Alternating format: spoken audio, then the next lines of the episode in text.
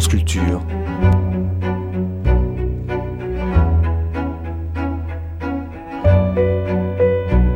France Culture la nuit, une mémoire radiophonique.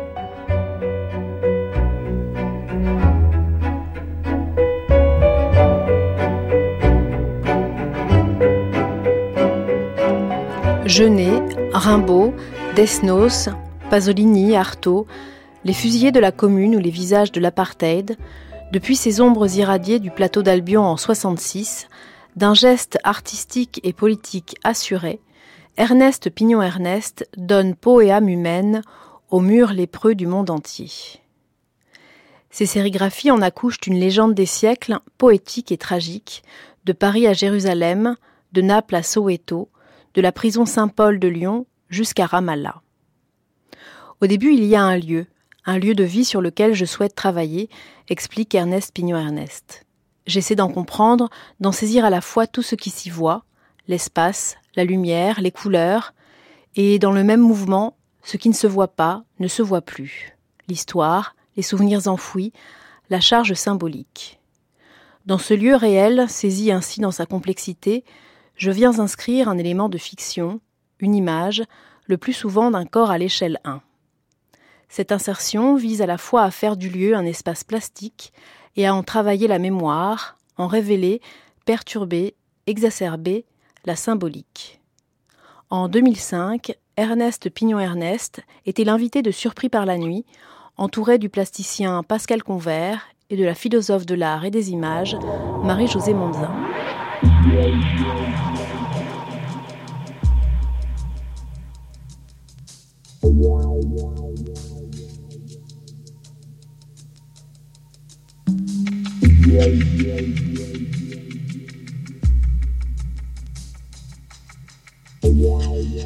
Surpris par la nuit.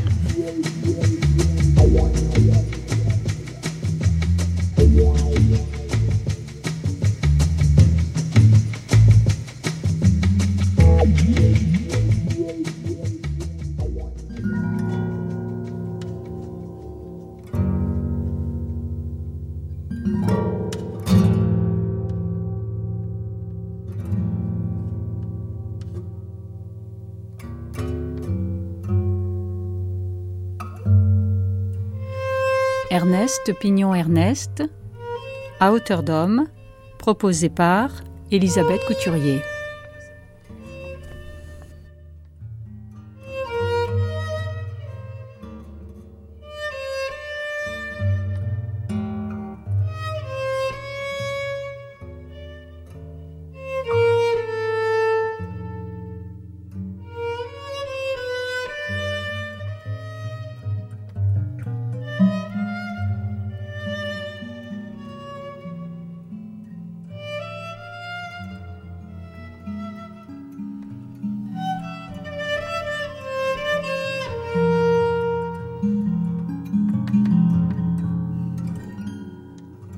Régis Debré dit euh, à propos de votre travail, osons le mot, le musée fait le trottoir. Il dit le musée fait le trottoir. Osons le dire. Osons le dire, le, musée, fait, le trottoir. Mais alors, ouais, il sous-entend que que c'est plutôt une bonne chose, que c'est une transgression et que le, musée qui est plutôt en général du côté des nantis, de l'élite et tout, euh, devient une chose populaire, directe et au niveau d'homme. Si c'est ça qu'il veut dire, en général, je suis d'accord avec lui. Est-ce que le terme d'artiste vous convient? Est-ce qu'on pourrait plutôt vous donner celui d'interventionniste ou d'actionniste? Ouais, enfin, je crois que le, le, thème, le, ouais, le terme d'artiste est plus général, plus général, ouais, plus générique. Au fond, il est plus juste. Moi, je dirais poète, quoi, parce que je crains que interventionniste ou actionniste et tout sont des trucs qui sont liés à des conjonctions passagères pour l'instant, quoi. C'est un vocabulaire qui naît de, de mode conjoncturel. Quoi. Donc je tiens pas à avoir ça. Donc je suis un artiste, presque je pourrais dire que je suis peintre.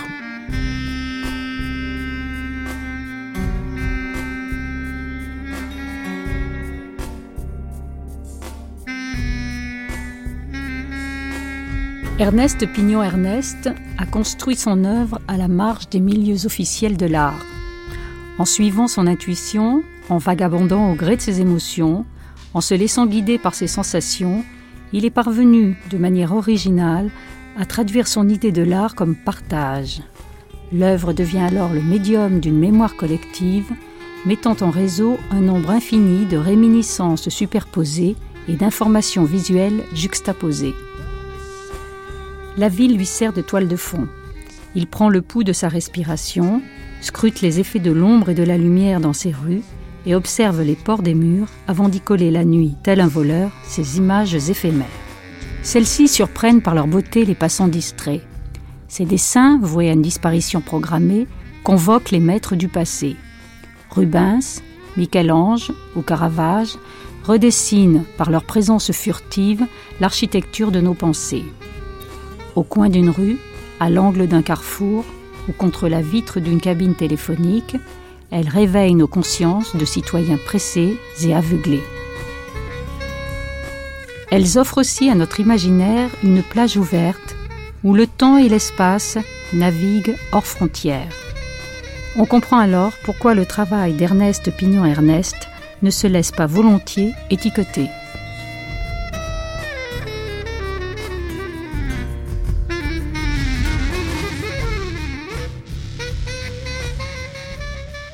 Presque, je pourrais dire que je suis peintre. Pour pas. Ouais, parce que. Le... Ça, c'est carrément de la provocation. Mm. Non, non, je crois que beaucoup disent ça. Récemment, je suis allé écouter Boltanski, il dit qu'il est peintre. Euh, ce que je propose, c'est pas seulement euh, plastique. Mm-hmm. C'est pas seulement plastique. Bon, mon travail, ça se résume à ça. Je travaille sur des lieux. Hein. je, quand je, je, je, travaille sur des lieux ou sur des événements ou sur euh, euh, un moment social ou mais quand je, travaille sur des lieux de toute façon, puisque je colle des, des, images. Hein. Enfin, mon travail, pour les gens qui nous écoutent, qui connaîtraient pas, on peut résumer mon travail comme ça. Je, je, je choisis des lieux. Alors, je choisis les lieux d'un point de vue, du point de vue du visible. Alors, en peintre ou en sculpteur, euh, je choisis les lieux pour leur qualité plastique. Comment ça se passe Pour, ben, Bon, bah, je marche beaucoup et j'assimile parce que ce, que je fais, c'est un travail sur l'espace. C'est pas un travail euh, euh, frontal. Et puis, c'est pas. Je m'intéresse peu aux choses qui se passent dans les lieux spécialisés. Je travaille dans la rue, donc je marche beaucoup. Je marche la nuit, le jour. J'appréhende. Dès que j'ai commencé à cerner, à repérer un lieu, j'essaie de d'aller vers lui euh, par la gauche, par la droite, en pleine face. J'essaie de le rencontrer. Vous, vous prenez pour une caméra. voilà. Mais oui, non, mais j'essaie d'anticiper la façon dont on rencontrera l'image que je vais mettre dans le lieu. Donc, euh, pour faire ça, il, il est nécessaire que j'ai appréhendé, que j'ai compris, que j'ai assimilé le lieu dans toute sa complexité. Il y a une partie donc qui est très physique, mais alors c'est à, tous les niveaux que j'essaie d'appréhender le lieu, c'est-à-dire euh, euh, la couleur des murs, comment la lumière vient dessus dans la journée, comment elle tourne dessus, la texture du mur, la, la matière de l'enduit, euh, tout ça. Donc c'est vraiment un travail de plasticien, de peintre ou de sculpteur. comprendre l'espace, comprendre les couleurs, euh, le rythme, le rythme urbain des lieux dans lesquels je travaille. Donc, je fais un gros travail sur ce qui se voit. Et là, c'est le corps qui est en jeu, mhm. moi qui marche, qui essaie de, de, penser le face-à-face que j'avais provoqué entre les gens qui y sont tous les jours et, mon image. Vous vous mettez à la place du futur spectateur Oui, là, je vis comme les gens. Oui, oui, mhm. c'est ça. Et dans le même temps, presque, je travaille, euh, et alors là, c'est plus dans la tête, c'est plus intellectuel. Oui. Simultanément, j'essaie de comprendre le lieu physiquement et de comprendre, euh, quand je dis physiquement, j'essaie de comprendre, de, de, de, saisir ce qui se voit, et, et simultanément de comprendre, d'assimiler, de connaître, de connaître tout ce qui se voit pas, c'est-à-dire euh, l'histoire des lieux les souvenirs qui les, les, hantent, leur euh, la mythologie, voilà, leur force symbolique, les luttes, voilà, ce qui s'est passé, le, mhm. oui, le, leur potentiel symbolique comme de ça. De quoi ils sont porteurs. Voilà. Donc, euh, et, et, mon matériau, il est fait autant de, de ces souvenirs qui marquent les lieux que, que des qualités plastiques. C'est la conjonction des deux. Ernest Pignon, Ernest, euh, pourquoi au fond c'est la ville qui a retenu votre attention et pourquoi la ville est le cadre de vos interventions? Plus que la campagne, vous avez eu quelques parenthèses, une fois. bucoliques? Bah Parce que, non, non, c'est, comme disait l'autre, parce que c'est l'espace de l'espèce, la ville. C'est parce que c'est là que, se, que vivent les hommes et les femmes. Surtout. Et non, je travaille là parce que c'est là que l'histoire des hommes s'inscrit, parce que je m'intéresse à l'architecture, euh, à l'espace de la ville, même plastiquement, c'est ce qui m'intéresse, vraiment. On a souvent parlé euh, ensemble, je vous ai dit, oh, vous devriez aller à New York, euh, mm. je suis sûre qu'à New York, euh, il pourrait se passer des choses. Mais finalement, vous êtes très attaché à la Méditerranée. Oui, oui, oui, c'est bien sûr, hein. c'est évident. Mais c'est vrai que j'aurais dû faire New York, parce que d'ailleurs, New York, je ne me sentais pas dépaysé. J'y suis allé deux, trois fois, avec l'intention d'y travailler. Mais il y avait cette une espèce de, violence de la police. Moi, je, je, la nuit dans les rues euh, tout le temps. Je demande pas d'autorisation. Et mes amis de New York m'ont dit, tu te feras casser la gueule par les flics. Ils vont t'attraper si quand tu colles. Euh, voilà. Et donc ça m'a un peu refroidi, quoi. Mais ça me tentait beaucoup parce que après Naples, qui au fond Naples, c'est la ville des mythes. Euh, des mythes euh, antiques. Donc à Naples, c'est l'Énéide, c'est donc c'est Virgile, puis c'est Pompéi, puis pour moi c'est Caravage et tout ça. Mon iconographie à Naples, je l'ai prise dans l'histoire de la peinture. Euh, et je me disais, je vais travailler à New York et prendre mon iconographie dans l'histoire du cinéma. Hein, euh, parce que et ça ça me tentait beaucoup de, de Scorsese à, Woody Allen ou Paul Auster même hein, voilà c'était un peu ça il y avait cette ça me tente beaucoup. D'ailleurs de temps en temps j'y repense hein, bien sûr. Pascal Convert euh, vous êtes plasticien. Euh, il y a une petite génération de différence entre vous et Ernest Pignon Ernest. Et vous travaillez sur la mémoire vous travaillez sur l'actualité notamment sur les photos de presse. Et vous avez plusieurs fois marqué votre intérêt pour le travail d'Ernest Pignon-Ernest. Pour vous, plasticien, qu'est-ce qu'il a éveillé et réveillé? Euh, Qu'est-ce qu'il éveille? Il éveille d'abord une, forme de, de curiosité par rapport au monde. C'est quelqu'un qui est ouvert au monde, donc il éveille par rapport au monde. Je pense que des tas de, de, gens peuvent être attentifs et euh, étonnés, voire euh, quand on voit surgir un portrait de, de Rimbaud dans une cabine téléphonique ou, euh, ou d'autres images, euh, ben, ça, ça éveille voilà, je dirais que des gens qui passent, qui ne sont pas sensibles, qui vont pas dans des musées, qui vont pas euh, dans des galeries, euh, d'un coup ils sont éveillés, ils ont une attention, ils sont touchés ou euh, ou le serrés d'ailleurs, je ne sais pas parce que peut-être que les gens sont absolument furieux quand on mette des, des entre guillemets ce qu'on pourrait appeler des graffitis dans une cabine téléphonique. Euh, donc ils sont en tout cas éveillés et réveillés, c'est-à-dire je pense c'est quelqu'un qui revisite des formes d'art classique euh, et de manière que je trouve très intéressante et très active. Euh, ça, c'est un paramètre, euh, je dirais, qui par rapport au caractère très très autoritaire de l'art contemporain est très. Il faut remarquer ça chez, chez Ernest qu'on pourrait qualifier, si vous voulez, de, de classique.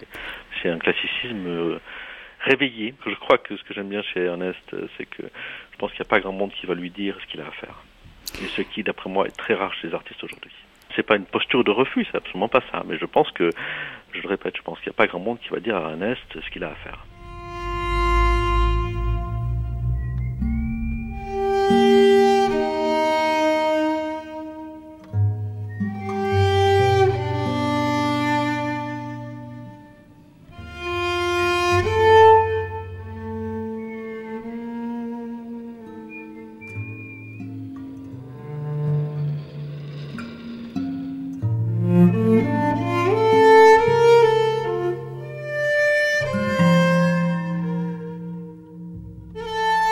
Ernest Pignon-Ernest, est-ce que c'est une responsabilité d'être artiste? Je ne sais pas si c'est de l'ordre de la responsabilité, et je pense que chacun euh, peut appréhender sa responsabilité d'artiste comme il veut. Voilà.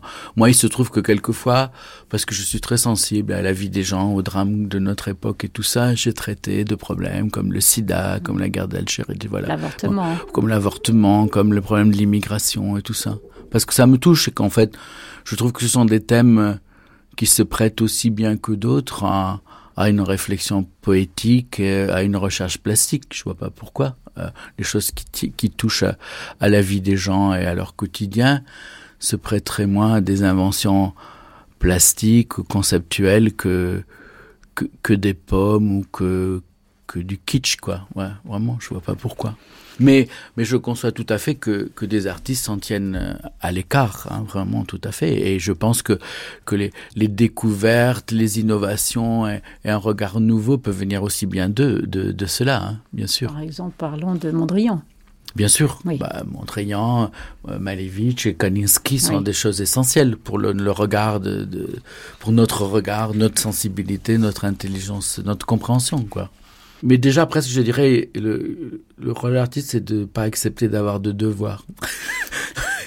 déjà, non, c'est pas, il faut pas, il faut rien sentir comme un devoir.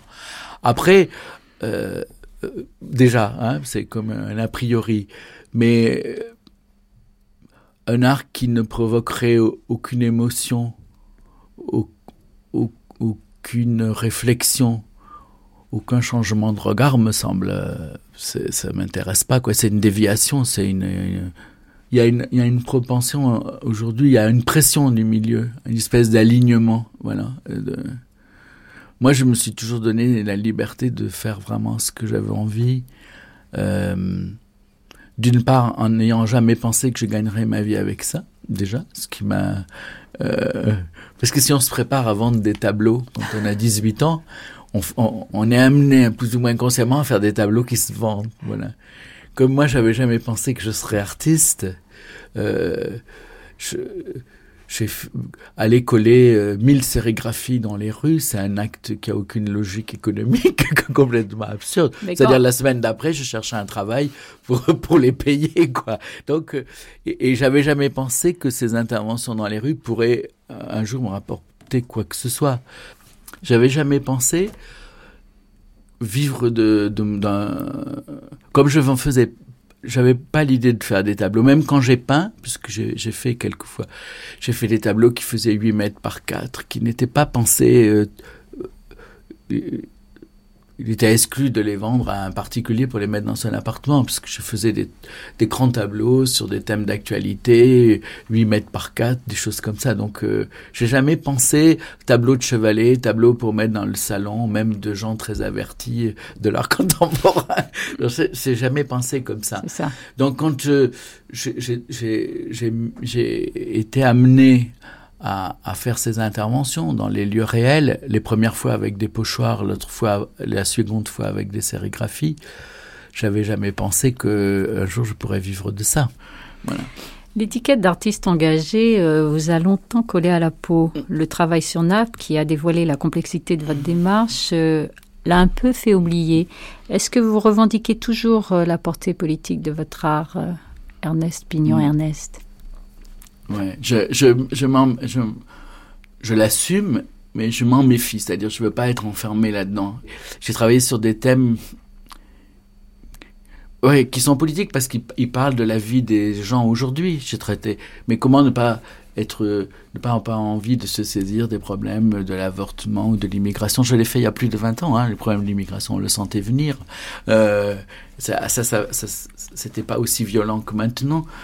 Euh, mais parce que je parle de la vie et des drames que vivent les gens. C'est ça qui me touche, qui m'intéresse, les choses sur lesquelles on peut intervenir. Moi, je vais à la mer, hein, je fais de la plongée, je fais de, puisque j'habite sur le port, me vient pas l'idée de peindre la mer, quoi. Oui, j'ai vu. Quand je vois les gens qui peignent, il y en a des fois sur les rochers près de chez moi, ça me fait toujours penser au type de Saint-Pé, quoi. Parce que Saint-Pé a très bien témoigné de ça. Petit bonhomme comme moi, face à l'océan, comme ça. J'adore ça.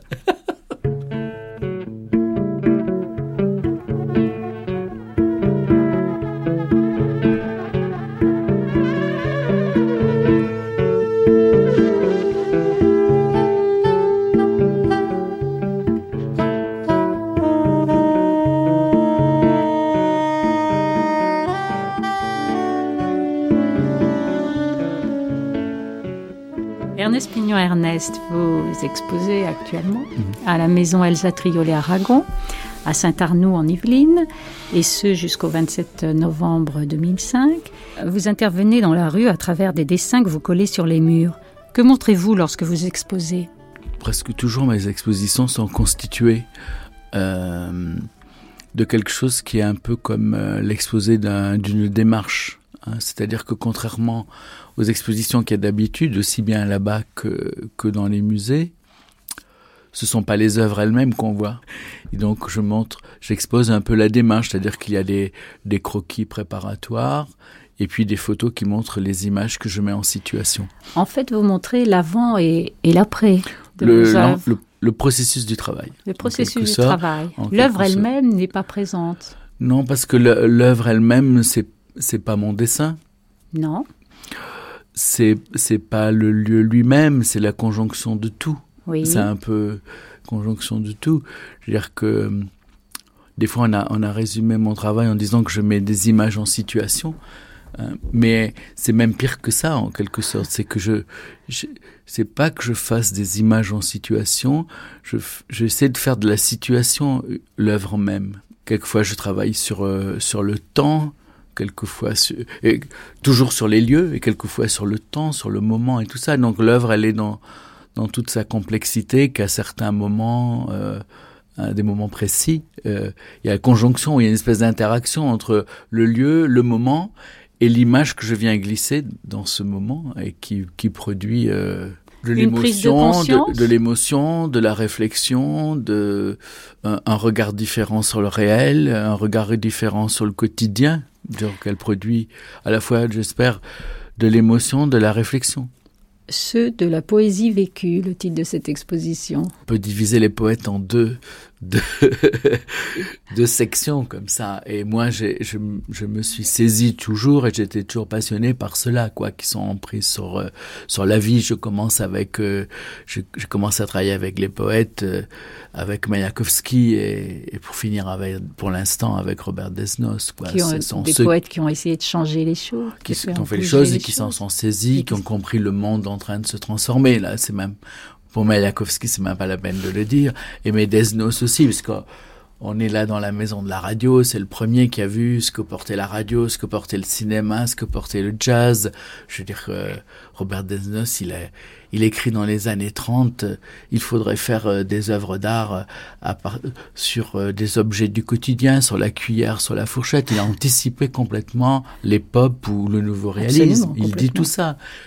J'imagine euh, un sculpteur qui ferait une locomotive en marbre, ou alors il, dit à un moment, il dit, euh, je me demande euh, quelle technique inventera le sculpteur qui voudra faire un, hommage au rayon X? C'est-à-dire, imaginer une sculpture de rayon X, c'est-à-dire qu'il était, donc c'était vraiment. Est-ce que vous sépareriez les artistes en ces deux catégories, oh c'est-à-dire ceux qui agissent sur le réel? Et ceux qui ne dont ça n'est pas le propos. Ouais, mais sans sectarisme, hein, je ne crois pas qu'il faut euh, euh, à tout prix agir sur le réel. Non, je ne suis pas pour une espèce de d'art au service du réel, ou au service de politique, ou au service de quelque engagement. C'est-à-dire, euh, pour moi, Henri Michaud est un très grand poète. Il n'est pas intervenu dans la vie sociale. C'est, il est plus important pour notre époque, pour à mon avis, Henri Michaud que Paul Éluard.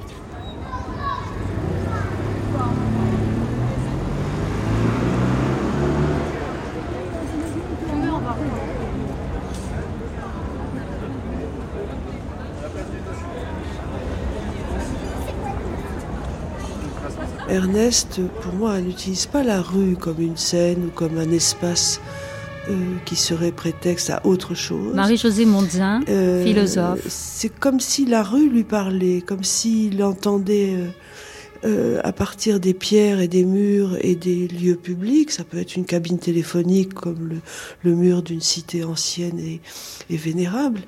C'est comme si il entendait le murmure des objets lui lui confier euh, un appel au sens. Un appel au sens et, il, il y répond en produisant des parcours, pas seulement pour les yeux, mais pour les corps.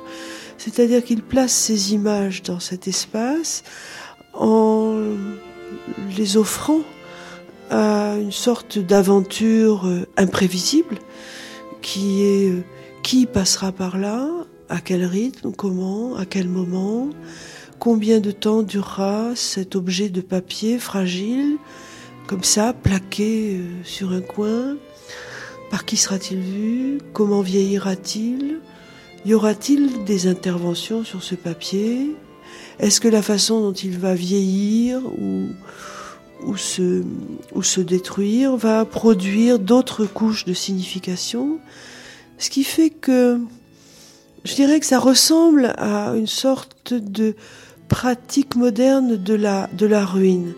Quand, quand nous allons dans des hauts lieux de la Grèce antique ou de l'Asie mineure et que nous voyons des, des bribes et des restes de la civilisation grecque, et qu'à travers ces fragments, nous reconstituons une vie, un sens, une histoire, un passé et donc une mémoire qui nous parle. Nous le faisons aussi à partir de fragments qui, tout en étant assez solides pour avoir duré, ont été trop fragiles pour rester les mêmes.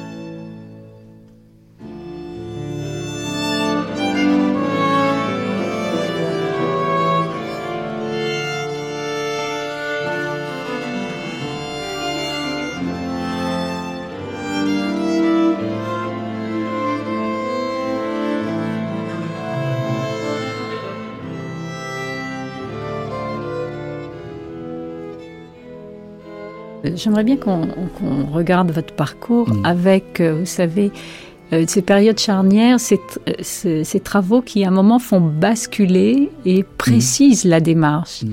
Alors, parlez-moi un peu du plateau d'Albion. Ben, en fait, je, je m'étais installé dans le Vaucluse dire en deux mots, je, je, je faisais des, des, trucs pour gagner ma vie. Je, depuis que j'ai 15-16 ans, je fais des dessins. Donc j'ai la chance de vivre du dessin depuis que j'ai 15-16 ans. Donc euh, au moment où j'ai gagné de l'argent, euh, en faisant les, les, les villas d'un dentiste, les dessins pour moi. Et donc je me suis installé dans le Vaucluse avec quand je faisais ces grandes peintures là, des grands tableaux énormes comme ça de, de 8 mètres, 3 des mètres. Des fresques.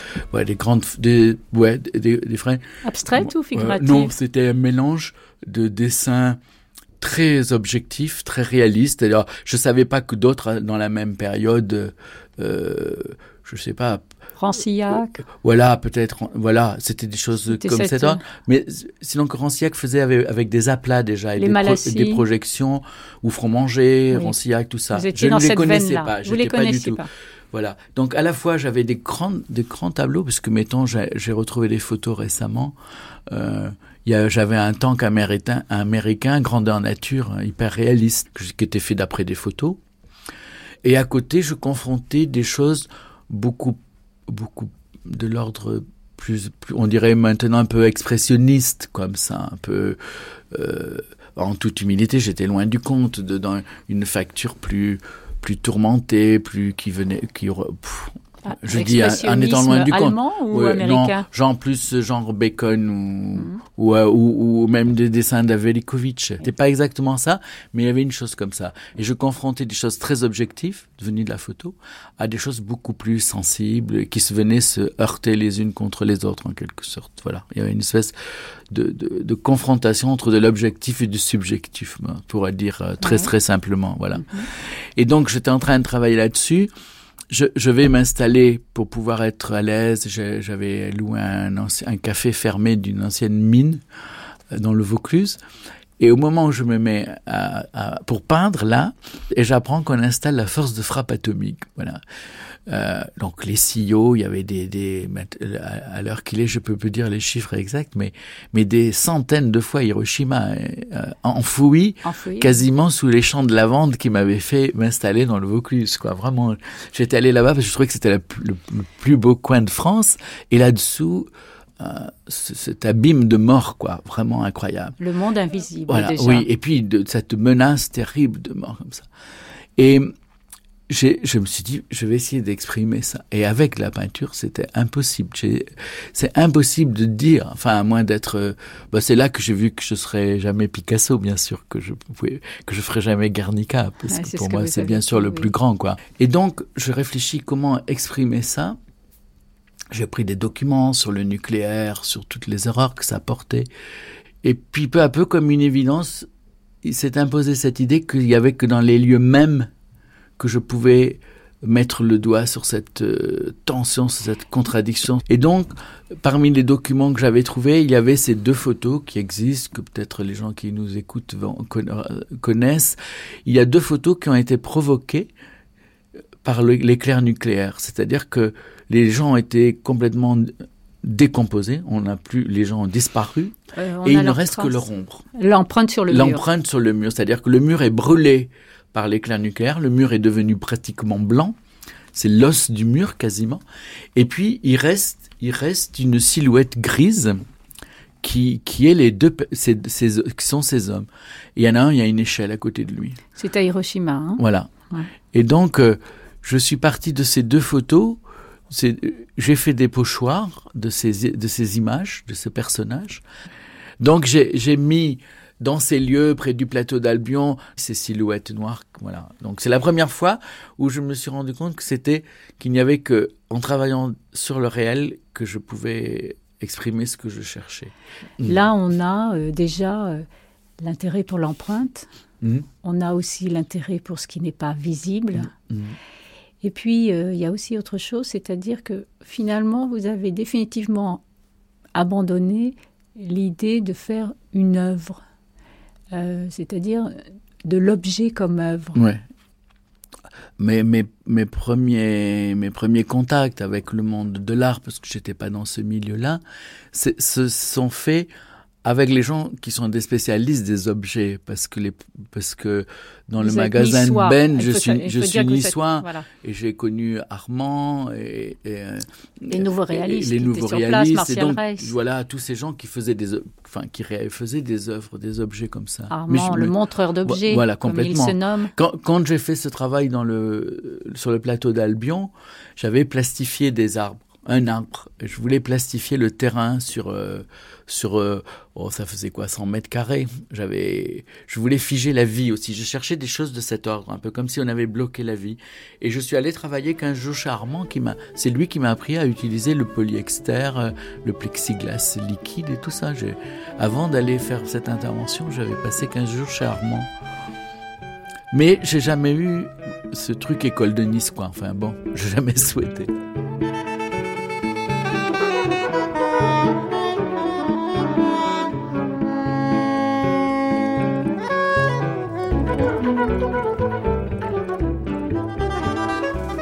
Alors il y a une autre rupture, il y a un autre moment important euh, qui, au niveau formel, qui a changé les choses, c'est la commune, le travail que vous avez fait sur la commune. C'est plus là parce que c'est là que je trouve mieux le. le... D'abord, c'est en 1971, donc cinq 1971. ans après. Et, ce qui s'est passé pour la commune, c'est le même constat d'impuissance, d'incapacité à, à peindre. C'est-à-dire que j'ai été invité j'avais été invité pour une exposition sur le thème de la semaine sanglante de la commune.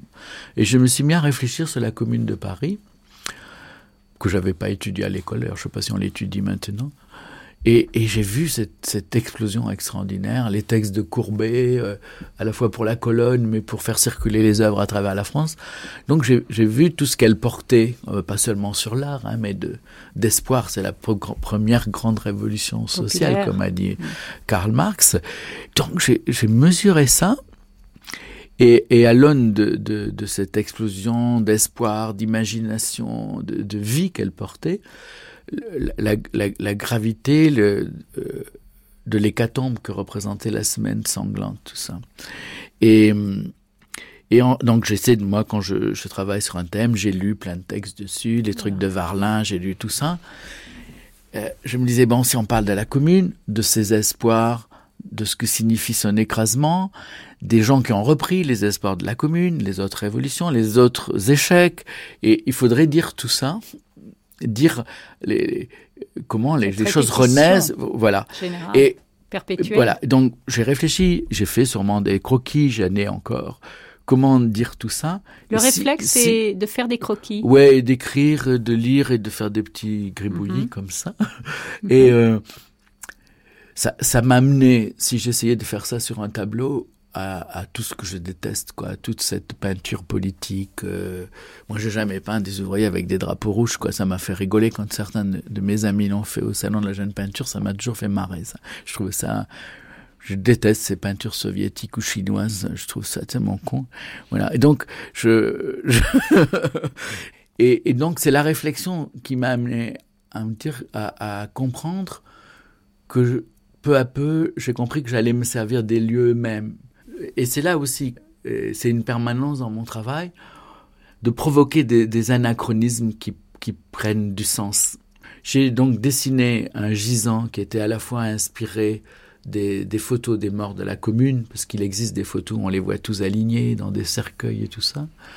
En même temps, parce que j'ai toujours fait un dialogue avec la peinture, il y a, comme il y avait, il y a nécessairement quand on colle des images dans la rue, et là elles étaient collées au sol, des, problèmes de raccourci, de, distorsion des corps. Euh, il y avait un, clin d'œil au Christ de Mantegna, il y, a, un tas de choses comme ça. Mais enfin, j'ai fait donc un, gisant, une image de gisant liée quand même directement à la commune. Et j'ai décidé, donc j'ai travaillé sur le plan de Paris. Je suis venu la coller à la fois dans des lieux qui avaient un lien direct avec la commune de Paris. J'ai commencé à la butte aux Cailles, où il y a eu parmi les dernières barricades. J'ai fait un Paris de la commune. Puis j'ai fait, j'ai collé dans des lieux, même certaines barricades de la libération de Paris en 45. Mm-hmm. Et puis, et surtout, puisque c'est la chose, moi, qui a été déterminante dans ma vie, euh, j'ai les liés à la guerre d'Algérie je l'ai collé sur l'escalier du métro Charonne. Donc là, il y a eu une superposition chronologique. D'histoire, une espèce, une espèce d'anachronisme très fort. Et là, on comprend que mes matériaux, mes matériaux d'intervention, ils sont pas seulement plastiques, c'est-à-dire qu'il y a mon image du cadavre, du, gisant, inspiré euh, d'images d'histoire de, l'art et d'œuvres. Voilà, je le colle sur l'escalier. Alors, je prends l'escalier du métro, comme un sculpteur, c'est-à-dire c'est un trou qui s'enfonce dans la terre, je colle des corps dessus et l'escalier crée une espèce de, rupture, une violence sur l'image du corps qui est assez hein terrible comme ça. Euh, et donc il y a ça d'un point de vue plastique, ce trou qui s'enfonce, l'image, et en même temps on est au métro Charonne, et surtout ce que porte le métro Charonne, c'est le souvenir euh, tragique de, de, huit morts qui manifestaient contre pour la fin de la guerre d'Algérie. Il y a une espèce d'interaction entre ce potentiel euh, symbolique que porte le lieu, l'image qui vient le réactiver, parce que les gens passent tous les jours au métro Charonne, ils ont bien sûr oublié le drame qui s'est passé là, mon image vient en quelque sorte le remonter à la surface. Voilà. Ah, et en plus, j'ai collé ça. Alors peu de gens y font, y font attention. Tout le monde ne mesure pas tout ça en rencontrant l'image, mais c'est l'anniversaire, le centième anniversaire de la semaine sanglante. C'est-à-dire que il y a le temps qui compte, le lieu et mon image qui vient euh, secouer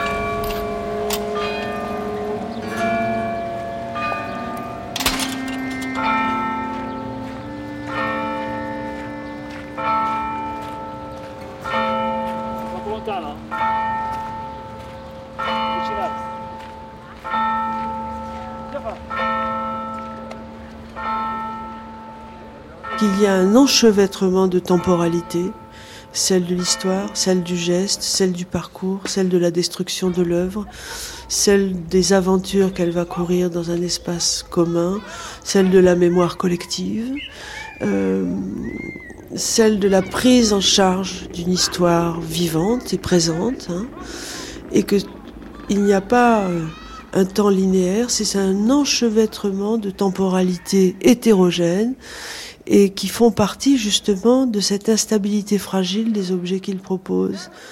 Euh, on aimerait que ça dure, mais ça va pas durer. Euh, on aimerait que ça ne nous retienne pas trop, mais euh, on va pas rester non plus. Euh,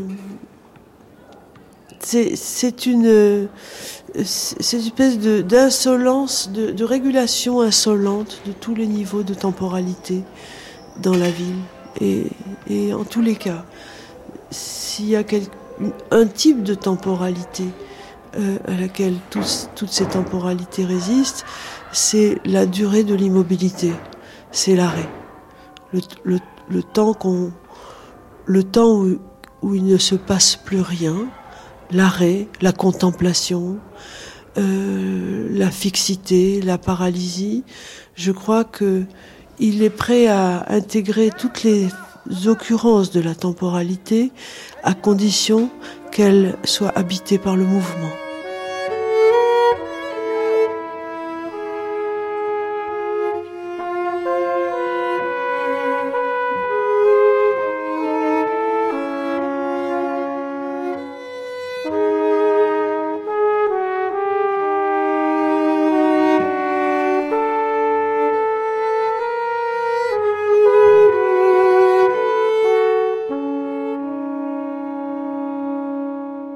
1977, vous avez fait un travail à Paris qui met en scène le lieu de façon euh, assez spectaculaire, c'est l'expulsion. Mmh. Là, vous introduisez votre image sur des murs oui. d'immeubles en destruction mmh. où il reste l'empreinte mmh. euh, des chambres, des salles à manger à travers des tapisseries. La, la vie des gens, oui. oui. Alors, c'est un. Euh, pour moi, c'est aussi un travail euh, qui apporte quelque chose encore en plus. Mmh. C'est euh, le rôle plastique euh, que va jouer de façon déterminante le lieu. Mmh. Pas seulement pour son potentiel, bien entendu, mais là, euh, il va y avoir un effet esthétique qu'on va retrouver ensuite à Naples. Là, on peut dire qu'on est, on est, on est sollicité. Peut-être j'étais sollicité d'abord plastiquement. Je veux dire qu'il y avait à ce moment-là toutes ces rénovations à Montparnasse notamment, et puis dans quelques autour du périphérique là.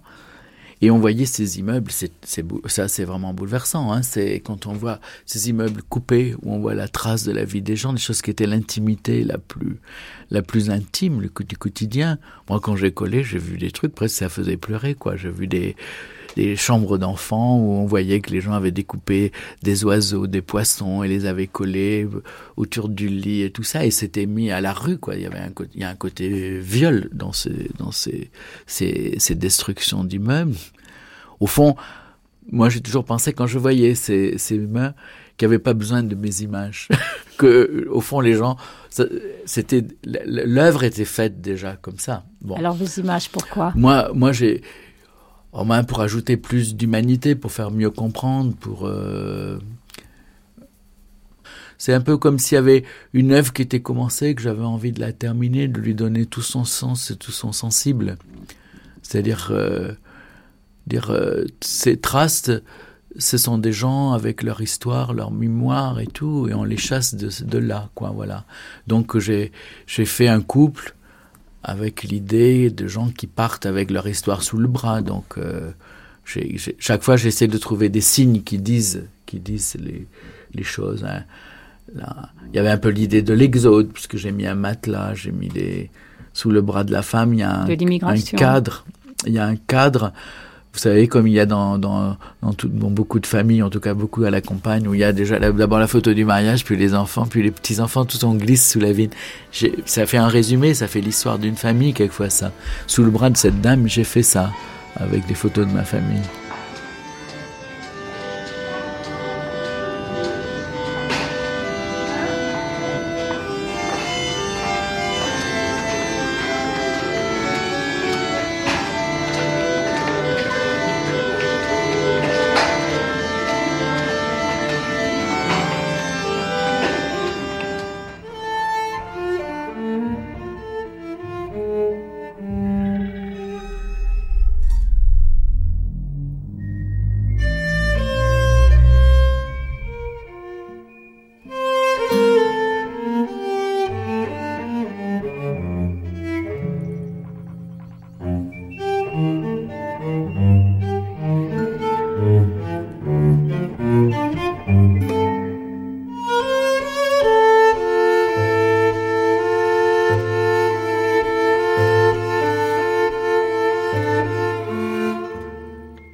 Y a deux autres euh, euh, travaux que vous avez fait, deux autres interventions.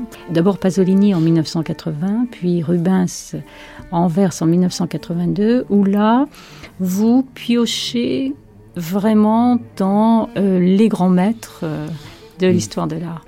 Il y a eu une appropriation affirmée de l'histoire de l'art et des icônes mm. de l'histoire de l'art. Ouais. Bah, ce qu'il y a eu surtout de particulier là, euh, d'une part, c'est que j'avais des espèces d'a priori comme ça. J'aimais, je croyais que je n'aimais pas beaucoup ces grosses femmes, ces grosses cuisses, mais en fait, il y a que lui, de Rubens. mais en fait, il y a personne qui a fait des cuisses et des culs pareils comme ça. Il est vraiment, Rubens, c'est un très grand peintre. Il y a des, et les dessins, il a des dessins, on dirait des Picasso, quoi. Vraiment. Euh, il y a des petits dessins, vraiment. Donc, euh, mais c'était pas ma passion. Euh, j'étais en train de réfléchir sur euh, sur l'image de Prométhée. Et je suis parti sur le Prométhée de Rubens. Et puis euh, je me suis mis à c'est un dialogue comme ça. Je me suis mis à faire des grands dessins inspirés de Rubens. Donc c'est la première fois là que j'ai collé des dessins originaux dans la rue. Déjà c'était j'ai couvert entièrement la façade. J'ai laissé ma salle vide. On était en face de la maison de Rubens et j'ai fait comme ça, comme un clin d'œil, un jeu un peu lyrique, baroque, des grands dessins que j'ai organisés comme ça. C'était un grand avec l'architecture. Avec, oui, complètement avec l'architecture, la couleur de la façade, le plaisir du dessin. Parce qu'au fond, des fois, je m'en privais un peu. Et coller des dessins originaux. Pourquoi vous vous en priviez du dessin? J'étais, en fait, j'ai souvent été agacé, en fait, parce que on a réduit mon travail au dessin. Euh, voilà. Et mon travail, c'est pas seulement du dessin. Et, les gens qui, ont, qui, se, qui se sont arrêtés euh, positivement ou négativement sur mon dessin, souvent on les ont pas bien regardés. Quand même, 90% de ces dessins sont voués à la disparition. Oh, mais tout est voué à la disparition. Tout, bien sûr. Oh, mais je fais, tout est fait sur du, sur du papier journal euh, de quotidien. Donc c'est des chutes de rotatifs du monde. Donc rien. On, retrouve euh, les journaux, les quotidiens, les nouvelles, l'actualité. Oui, oui. Et, et, l'idée de les, de l'éphémère, de la mort annoncée. Mais ça, la la la, la, la, destruction annoncée, elle, elle fait partie du comment dire de la propos de, de elle, elle, compte presque autant que certaines caractéristiques du dessin. C'est un, un des éléments suggestifs de ce que je propose. Il est dans cette mort annoncée. C'est-à-dire que, je dis, les gens ne réfléchissent pas à tout ça, mais euh, quand on découvre un dessin, d'habitude dans la rue, il y a des pochoirs ou des choses très simples, assez pauvres plastiquement. Là, ils voient un dessin, je fais des dessins, j'ai collé des dessins à Naples de 7 mètres par 5 très avec des drapés et tout ça. Il y a une espèce de contradiction, ça crée une espèce de malaise, je crois. C'est de ne pas comprendre ce qui se passe avec cette chose tellement élaborée, tellement chargée de, de travail, de signification et de sens. Mais c'est un élément euh, poétique. Par exemple, quand j'ai fait de, j'ai fait il y a très longtemps, en 77, un parcours en collant Arthur Rimbaud de, de Charleville jusqu'à Paris sur l'autoroute et tout ça. Je veux dire, ce qu'il y avait de plus rimbaldien dans ce travail, c'était que c'était sur du papier qui allait s'envoler, disparaître et mourir. C'était, c'est ça qui, avait, qui ressemble, qui était le plus proche de Rimbaud au fond dire, pour dire que faire un Rimbaud en marbre, c'est imbécile. Et, voilà, donc euh, cette fragilité du, papier, cette mort annoncée, elle, est, ouais, elle fait partie de la proposition, elle compte beaucoup.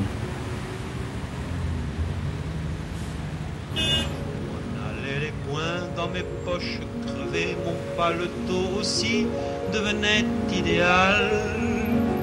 J'allais sous le ciel muse et j'étais ton féal. Oh là là, que d'amour splendide j'ai rêvé. Mon unique culotte avait un large trou, petit pouce et rêveur. J'égrenais dans ma course des rimes. Mon auberge était à la grande ours, mes étoiles au ciel avaient un tout froufrou.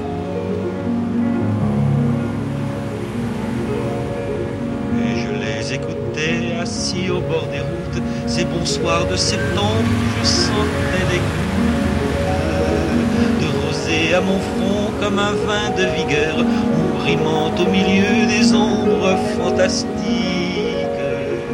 comme délire, je tirais les élastiques de mes souliers blessés, un pied près de mon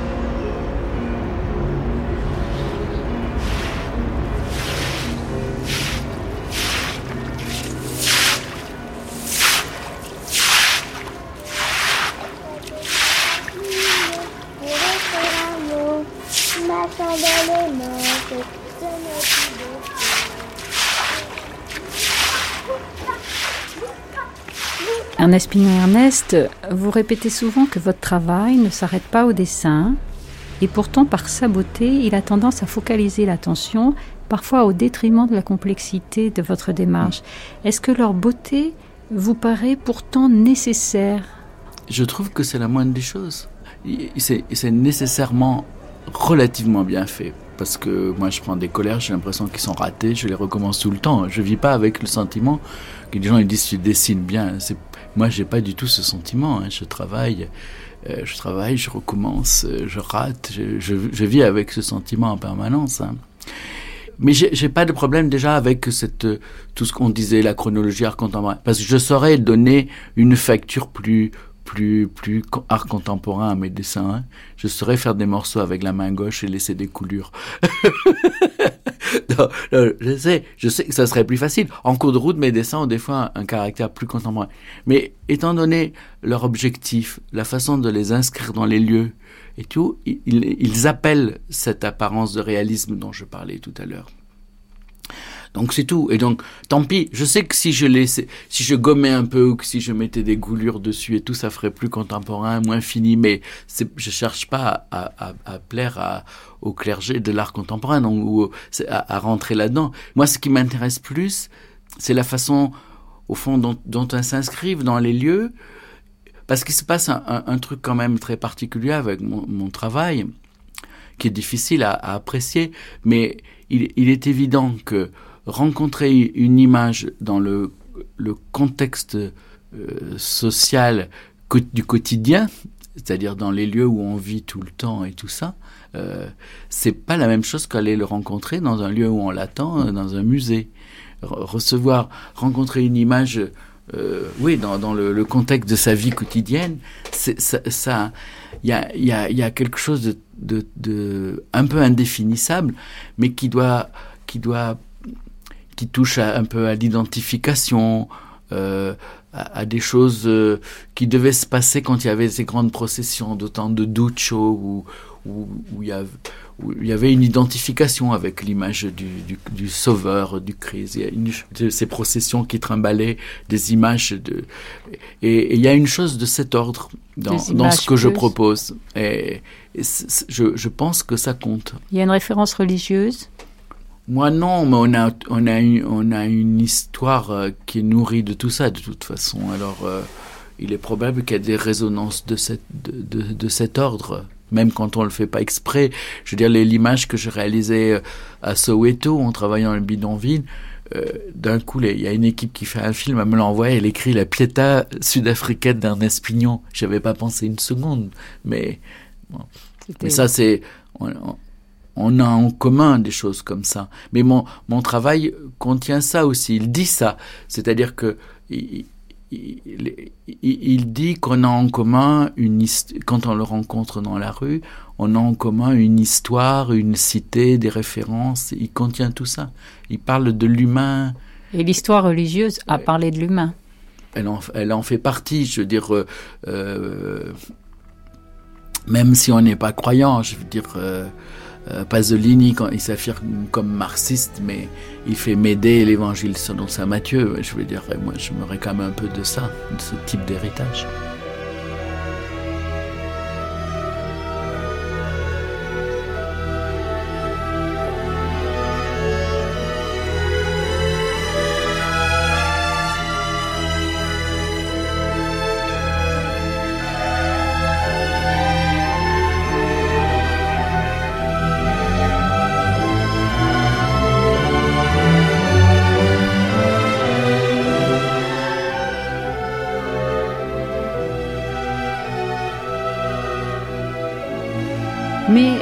Quelque chose qui m'a toujours étonné. Le fait que vous soyez continuellement obligé de dire attention, pour ceux qui n'ont pas avancé plus dans votre travail, attention, mon, mon travail ne s'arrête pas au dessin. Si on met des dessins dans la rue, c'est pas comme dans une galerie, hein, je veux dire, euh, où tout est blanc autour et tout est fait pour qu'on regarde le dessin. On arrive, on va les rencontrer euh, frontalement. Euh, tout est fait pour qu'on les voit à pleine face. Quand on, on, met un dessin dans la rue, il va être appréhendé par la droite, par la gauche, euh, euh, sans qu'on s'y prépare, de façon inattendue et tout ça. En plus, je mets un dessin, on parlait des trucs de Naples, je mets un dessin sur un palais qui fait 22 mètres de haut, qui a des cariatides, qui a 20 draps aux fenêtres et tout ça. Si le dessin n'est pas euh, étayé, baraqué, très fort, très présent, on ne le voit même pas. On le voit même pas dans le bordel visuel de Naples, ça n'existe pas. Donc, il faut qu'il soit très fort qu'il y ait une présence de cet ordre. Il faut qu'il s'y intègre de façon très juste. Alors ça, c'est parce que effectivement, je comprends les lieux, ce que je disais tout à l'heure. Je marche la nuit, le jour et tout ça, et, et je sais comment. Euh, et là, je reviendrai sur le, le, quand on dit académie. Il y a un espace dans mes dessins qui n'a rien à voir avec l'espace de la peinture académique du 19e siècle. Mes dessins, ils sont complètement faits pour l'espace de la rue. Il y a même des, des anamorphoses à l'intérieur, oui. des, des, des, tensions, des trucs complètement faux qui, qui font, qui, qui permettent qu'on puisse les rencontrer complètement par la droite ou complètement par la gauche. Il y a des, des distorsions de corps et des choses comme ça. Mais euh, bon, ça, les, les, je, je, crois que les gens savent pas bien regarder le dessin, une espèce d'a priori que le, le, dessin ou la peinture, c'est c'est c'est de l'art. Ouais, le dessin ou de la peinture, c'est oui, de l'art. Est-ce que vous n'avez pas l'impression de finalement de leur servir ce qu'ils attendent? Mais euh... pas du tout, parce que les gens rencontrent dans la rue, ils s'attendent pas du tout à voir de l'art dans la rue. On s'attend pas du tout à voir de l'art dans la rue. Pas du tout. Ce qui, euh, c'est-à-dire que mon travail est bâti sur une contradiction permanente. J'essaie de faire en sorte que les personnages, parce que c'est pratiquement toujours des personnages, j'essaie de faire en sorte qu'il y a assez de réel pour qu'ils s'inscrivent dans la rue en créant un trouble. Ce qui est le plus évident dans ce sens, c'est le fait qu'ils sont grandeur nature.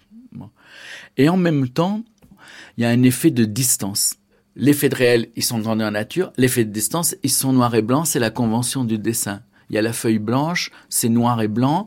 Et quand on les voit dans la rue, on voit bien que mon travail, c'est un bout de réalité, le lieu, le lieu que j'ai choisi pour toutes ses qualités, visibles, pas visibles, dans lequel j'ai glissé une fiction.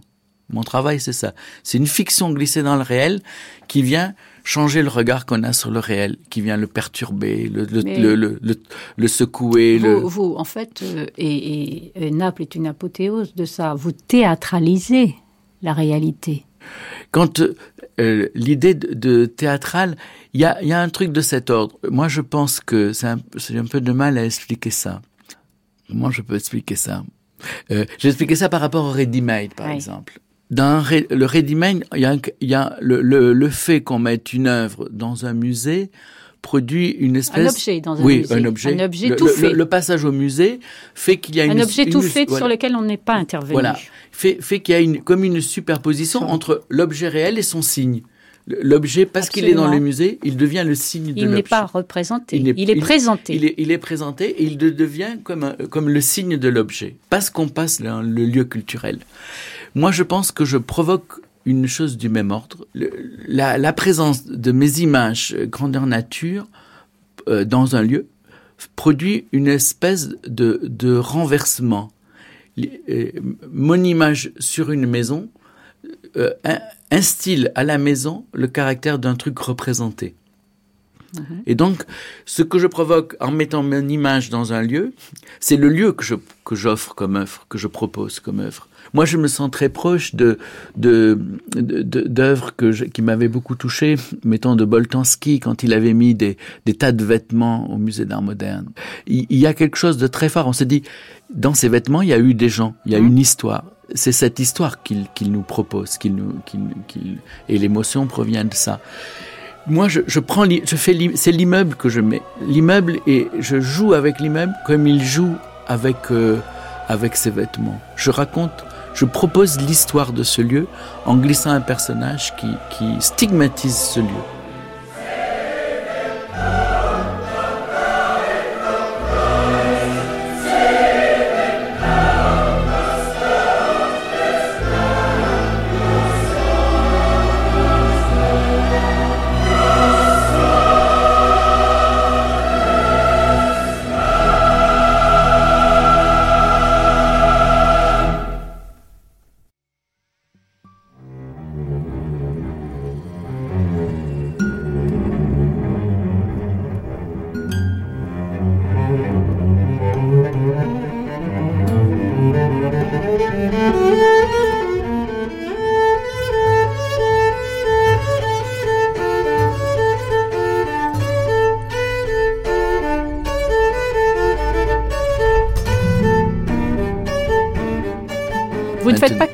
Situ, comme certains artistes qui restent dans le in situ. Ouais. qui gagnent leur vie en, ah, en se faisant payer au moment où ils font une, une œuvre in situ.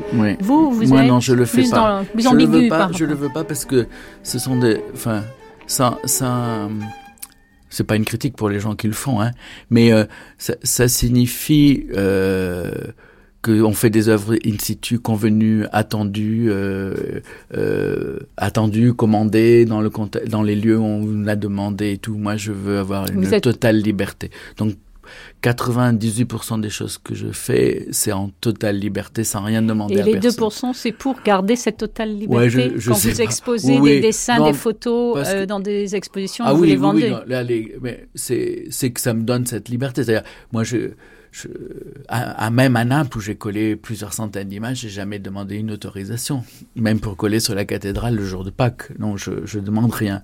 Je demande rien, donc il faut demander ni argent ni autorisation pour avoir une totale liberté. Si on demande, on dit non. Et, les galeries, c'est une chose importante. Pour moi, je suis très content d'être chez, mettons, à la galerie Le Long. Hein, c'est important. D'abord, se confronter avec d'autres artistes, ça permet de faire le point.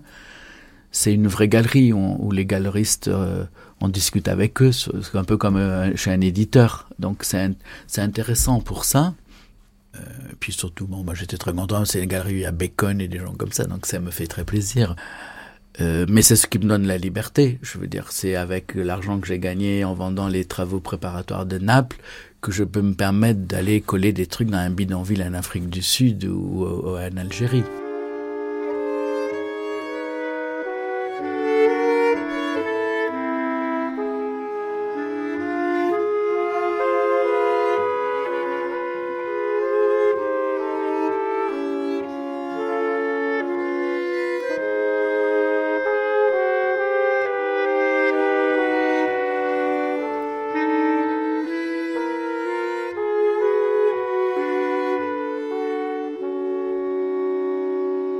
Les cabines téléphoniques, là, on n'est plus du tout sur euh, la peau des murs.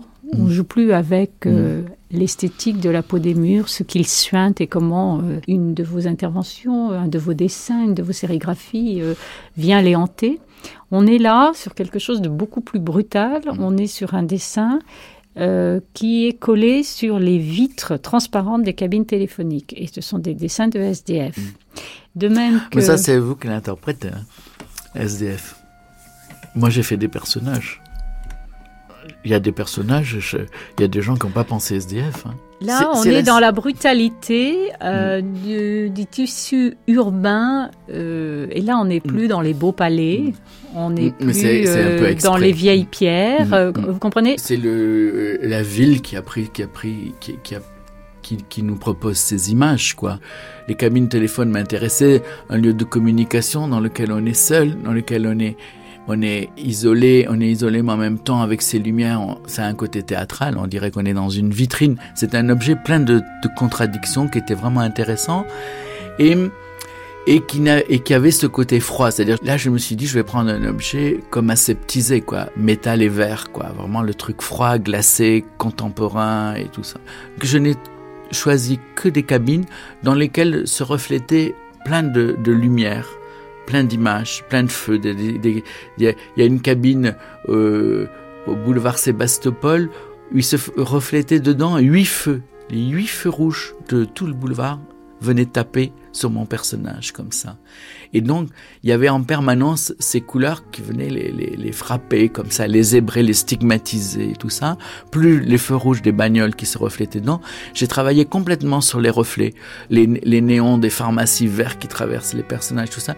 Les photos peuvent pas rendre compte de tout ça. Donc euh, c'est pour ça que je dis que mon travail est un peu altéré par la photographie. Oui, c'est pas le sentiment qu'on a avec le cap. Mm. Au cap, on a au contraire euh, on, a au contraire le sentiment que la photo traduit bien euh, l'attention mm. qu'il y a dans cette ville. moi, je vois toujours comme un manque, hein, vraiment. Moi, je, je vois toujours mm. C'est vrai qu'il y a un tournant. Euh, les cabines, c'est la première fois que des collectionneurs de photos achètent mes photos chez Lelon. des grands cinéastes et tout ça qui ont acheté des photos de mes cabines de téléphone et, aussi de ce que j'ai fait en Afrique du Sud. Tout d'un coup, vous les soignez, vos photos. C'est-à-dire que jusque-là, je faisais clic-clac et tout ça n'importe comment. Et je suis ami avec Georges Rousse, qui est un très bon photographe, qui m'a dit, et on est dans la même galerie Berchi à Genève, il m'a dit, mais tu déconnes, tes photos, c'est dommage, elles sont vraiment mal foutues. Tu devrais euh, prendre un pied, euh, prendre, euh, voilà, ce que j'avais jamais fait, quoi. Donc, depuis, je fais attention. Quand c'est la nuit, au moins, il me dit, tu peux pas faire une photo de nuit sans mettre un pied, ce que j'avais jamais fait. Donc, il m'a prêté un 6-6 et les meilleures photos des cabines, c'est le 6-6 de Georges Rousse. Et après, on est allé ensemble acheter un appareil. Donc, mais c'est vrai que la photo me préoccupait pas vraiment j'ai toujours pensé que c'était seulement un reportage sur mes interventions.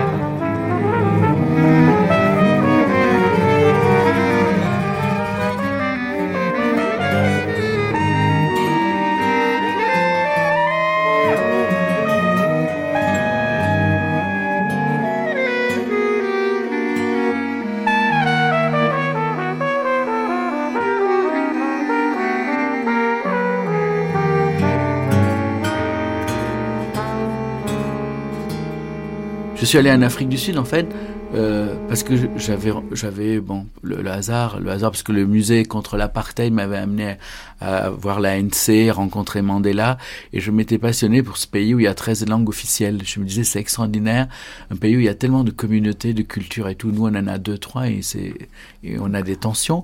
Donc j'avais envie de travailler là-dessus et je suis allé en Afrique du Sud et quand je, je quand, je, travaille à l'étranger comme ça, je fais en sorte de montrer mon travail. Donc il y a 4-5 musées d'Afrique du Sud qui m'ont invité. J'ai fait des projections de mes interventions passées. Et chaque fois, les gens dans la salle me disaient, mais avec ce que vous faites, travaillez avec nous sur le sida. Donc euh, du coup, j'ai travaillé avec deux groupes, un, un, à Soweto et un à Durban, sur le sida. Qu'est-ce que vous, vous dites du sida? Qu'est-ce qui. Il ne s'agit pas seulement de dire c'est une maladie terrible qui fait mourir euh, énormément d'habitants de, de, l'Afrique du Sud. Qu'est-ce que vous sous-tendez dans ce travail J'ai fait une image très, très simple. J'ai rencontré pendant plusieurs semaines le milieu. Je, je, je, je, me suis, je me suis noyé dans les milieux de sida, donc les associations, les hôpitaux, les dispensaires. Je suis allé dans des hôpitaux où, où il y avait deux personnes dans chaque lit, euh, des gens de 30 kilos, enfin l'horreur, l'horreur. Bon, j'ai eu beaucoup de mal, vraiment beaucoup de mal. J'ai écouté les gens, ce qu'ils disaient, j'essayais de faire une image qui exprime ça ou qui soit un support, parce qu'ils continuent à la coller encore. Hein. Il y a des gens qui en ont encore. Pour d'habitude, je colle toujours tout moi, mais là, j'ai laissé le cadre de sérigraphie. Donc, j'ai fait une image je vous la résume là.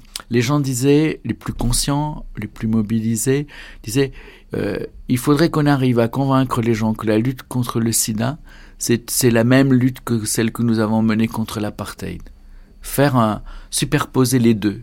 C'est une genre grande cause nationale. Il faut que tout le pays se mobilise contre cette, cette pandémie, comme on l'a fait contre l'apartheid. Ça, c'était vraiment délicat à mélanger les deux. Alors ça, c'était un problème important que je voulais faire passer dans l'image. Et puis le rôle des femmes essentiel, c'est-à-dire que tous les médecins que j'ai rencontrés m'ont dit la solution passera par les femmes. Soit il faut qu'on trouve un préservatif qui est la responsabilité des femmes parce que les mecs sont irresponsables et tout ça. Le rôle essentiel des femmes. Donc j'ai fait une image très simple.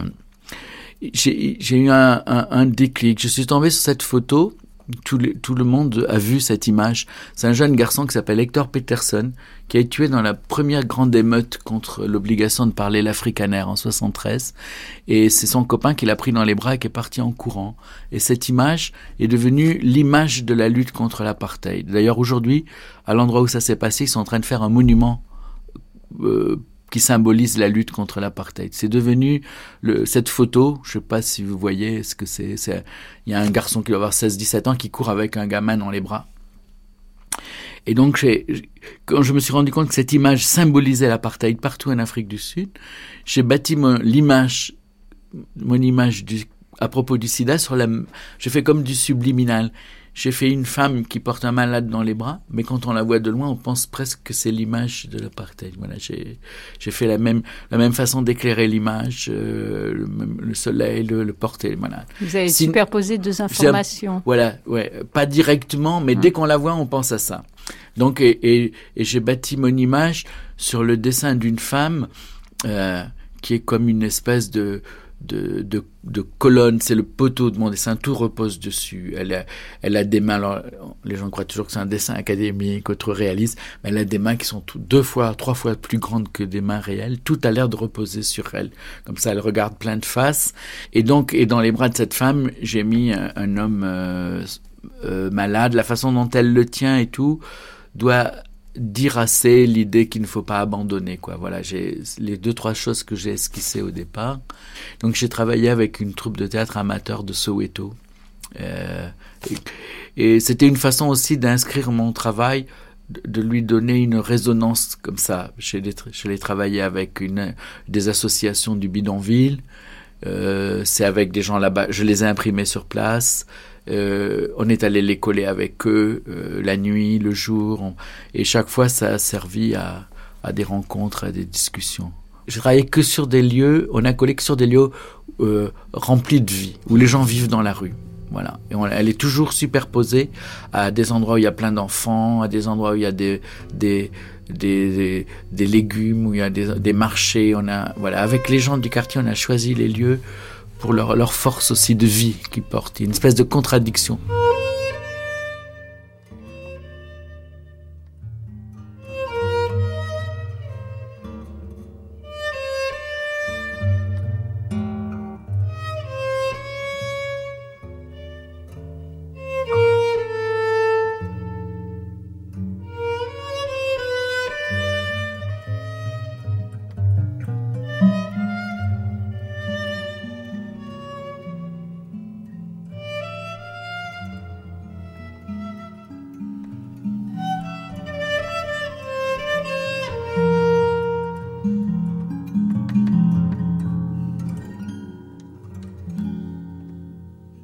Ernest Pignon-Ernest, après, disons, 40 ans de carrière, si on peut appeler ça comme ça, de démarche artistique, vous avez toujours la même méfiance euh, par rapport au mot œuvre?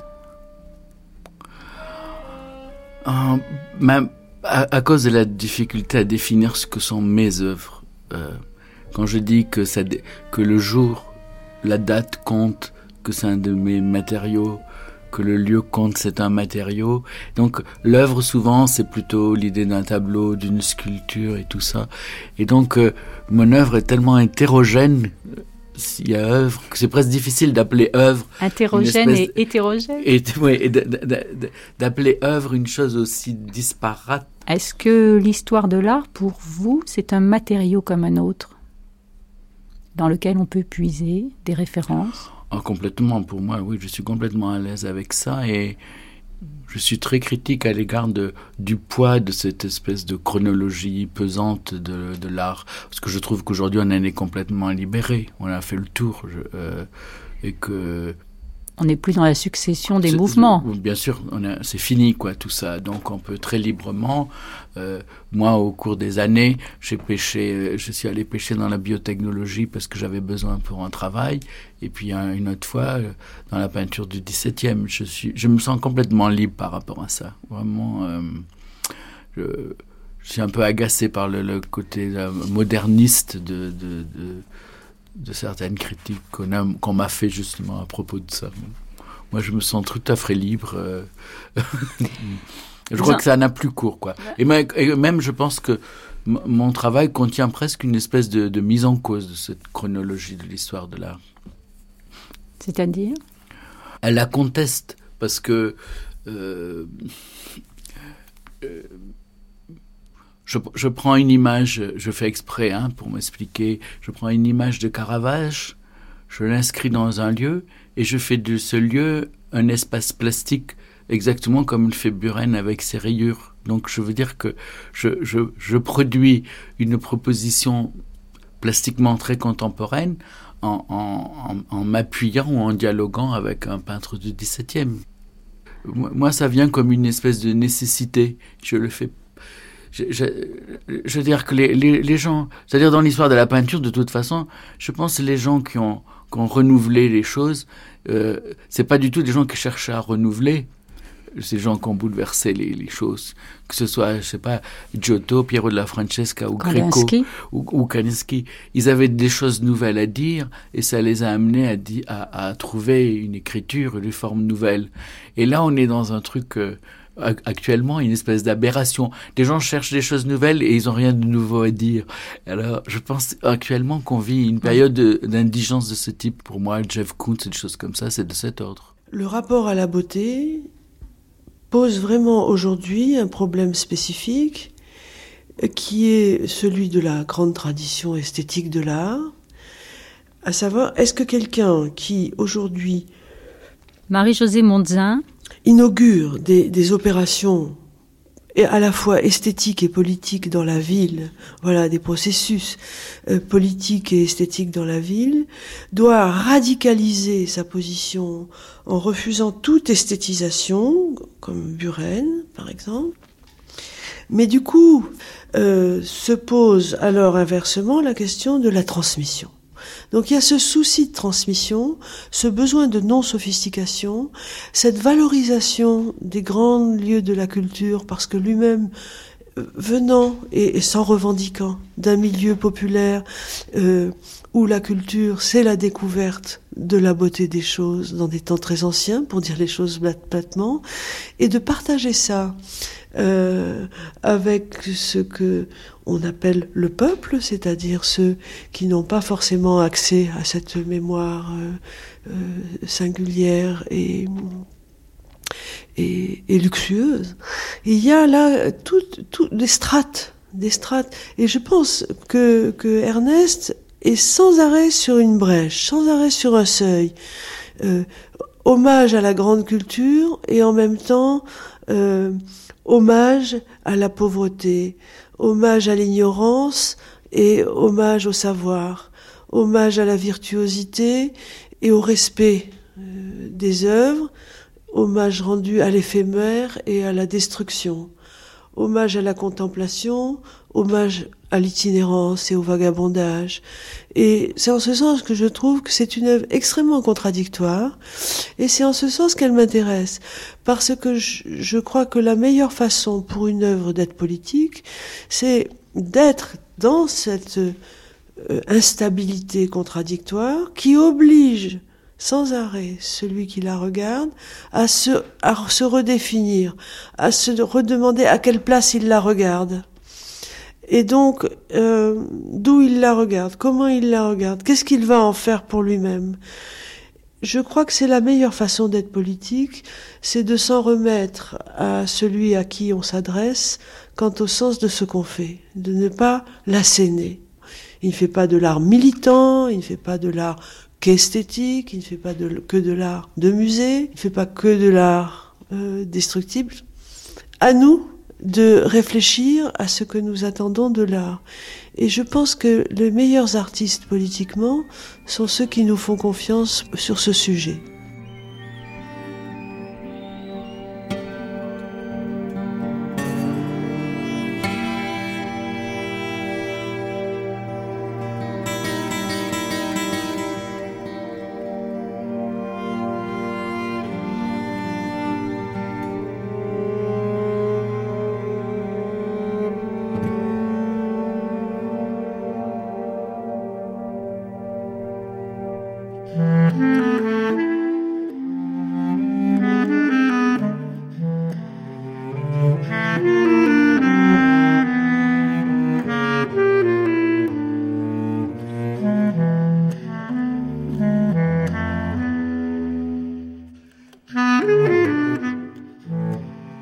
Qu'est-ce qui vous fait passer d'un travail à l'autre? Euh, La curiosité, le plaisir, euh, la lecture. Là, il y a, quelqu'un qui fait une thèse sur mon travail de Naples. J'ai donné la liste des livres que j'avais lus et, j'ai vu qu'il y en a 92. voilà. Où là, actuellement, je fais un travail euh, sur, à partir des textes des grandes mystiques chrétiennes et c'est pareil, j'ai dû lire bientôt une centaine de bouquins. C'est donc le plaisir de découvrir des choses, une espèce d'enrichissement, de, ouais, de découverte, de plaisir. De, puis de masochisme aussi parce que je fais crâler de trouver que chaque fois je dis je devrais arrêter euh, de piétinement là sur l'écran de mystique ça fait des, des, des mois que je travaille dessus qu'est-ce que c'est comme projet? C'est une espèce d'installation bien que j'aime pas le mot là ça sera pas dans la rue c'est dans des lieux très précis euh, plutôt baroque, euh, genre euh, l'église de la Vieille Charité à Marseille ou l'église de la Madeleine à Lille, des choses comme ça. C'est un environnement de sept grands dessins inspirés de textes de, femmes comme Angèle de Foligno, Hildegarde de Bingen, des choses comme ça. Et sinon, là, je commence à travailler euh, sur le mur qui se construit en Palestine. Voilà. Parce qu'il est en train de se superposer à le mur traverse le village où on situe la résurrection de Lazare dans l'évangile, quoi. Voilà. Donc, je voudrais essayer de travailler là-dessus si, si c'est possible.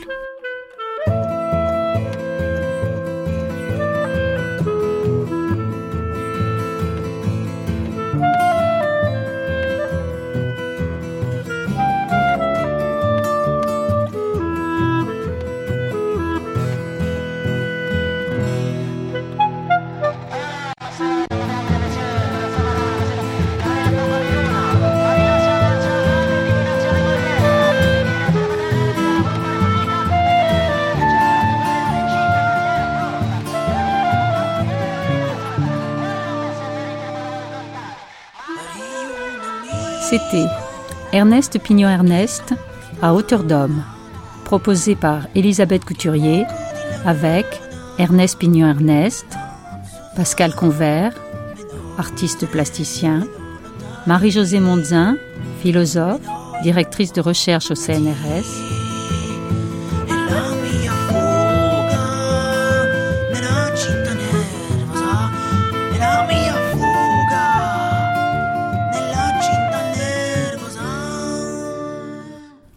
Prise de son, Simone Ronger. Mixage, Noélie Pellegrin. Réalisation, Ghislaine David.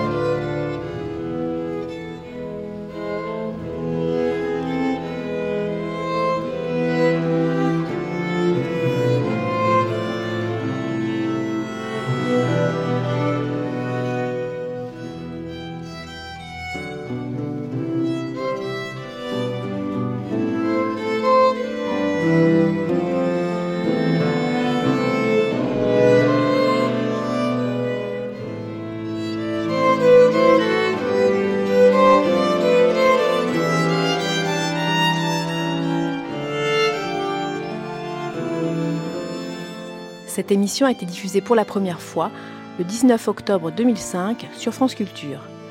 Vous pouvez la télécharger et la réécouter à la page des nuits sur le site franceculture.fr.